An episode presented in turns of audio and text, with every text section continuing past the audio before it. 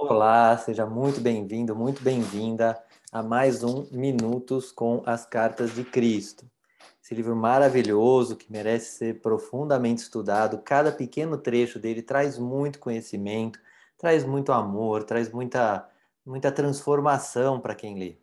E eu gosto muito de trazer esses pequenos trechos, a gente já começa a dar um pouquinho de uma visão como Cristo, quando dita essas cartas, traz realmente uma nova visão de religiosidade, de contato com Deus. E hoje eu resolvi trazer um trecho da carta 8, onde ele dá uma meditação. É um texto tão profundo que eu resolvi fazer ele em dois vídeos. Mas repetir esta meditação tem um efeito muito positivo, porque toca em núcleos de crenças muito profundos. Então, eu vou, como sempre nesses vídeos, convidar que você ache um lugar tranquilo, Ache um lugar onde você não vai ser incomodado, não vai ser incomodada. E aí você se sente para ouvir essa pequena, esse pequeno trecho em um campo que a gente vai criar aqui de reflexão, um campo de meditação, um campo leve para você, um campo onde você esteja seguro ou seguro, tá bom? Então, cria para você esse espaço, se precisar dar uma pausa no vídeo, mas Assim que você puder, volta aqui nesse lugar seguro, tranquilo para você.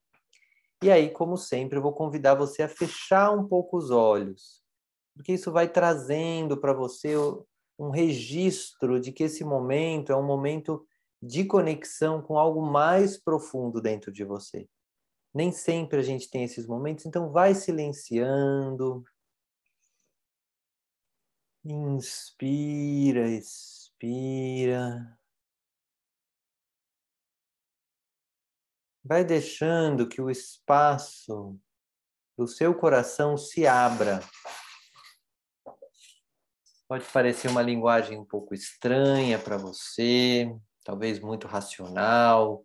Normalmente, né, a gente está sempre na mente, é, querendo resolver uma coisa, outra, e agora a gente vai silenciar um pouco esse barulho da mente com muita calma, muita tranquilidade, abrir este espaço do coração, só para ouvir e receber um trecho desse livro. Inspira, expira.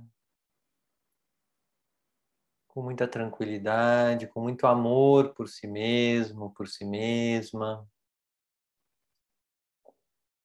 Talvez você sinta que o seu corpo também vai se alinhando.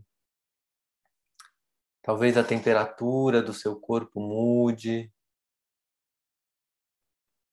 Apenas observe como você se prepara física, emocionalmente, mentalmente e espiritualmente para ouvir este trecho.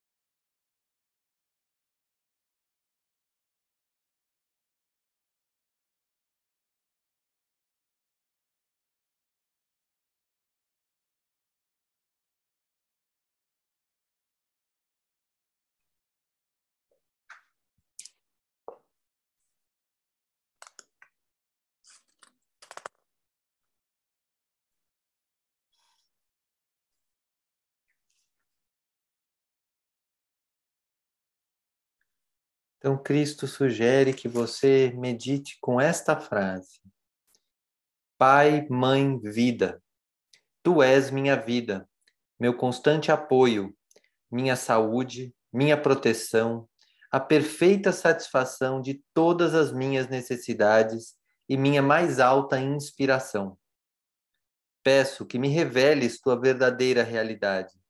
Sei que é tua vontade que eu seja plenamente iluminado ou iluminada e que eu possa receber melhor a consciência de tua presença em mim e ao redor de mim. Creio e sei que isso é possível. Creio que tu me proteges e me guardas no perfeito amor.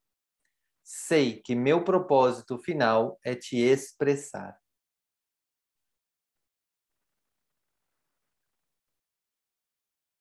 Então, observe o efeito dessas frases em você. E eu vou destacar, como sempre, alguns trechos que me chamam a atenção. Então, ele começa com essa imagem: Pai, Mãe, Vida, que é essa centelha divina, esse Deus dentro de nós. Ele traz esse nome da união do Pai, que ele traz como uma certa energia, a Mãe, que tem outra energia, e a vida, que é a união do pai e da mãe gerando uma vida em nós, né? A energia masculina, a energia feminina e a vida são energias fortes, energias firmes que existem dentro de nós. Depois ele pede assim: "Peço que me reveles tua verdadeira realidade". Por quê? Porque não é fácil encarar a realidade desta energia dentro de nós, de Deus dentro de nós. Então, é um pedido mesmo. Por quê? Porque a gente normalmente fica muito na mente ou no ego, querendo dizer que sabe, que, que pode fazer isso, pode fazer aquilo.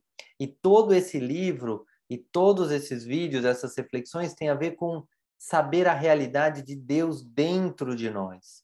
Então, ele pede, nessa meditação, ele pede, né? Você pode pedir que a força de Deus se revele, a realidade de Deus se revele para você e se revele como?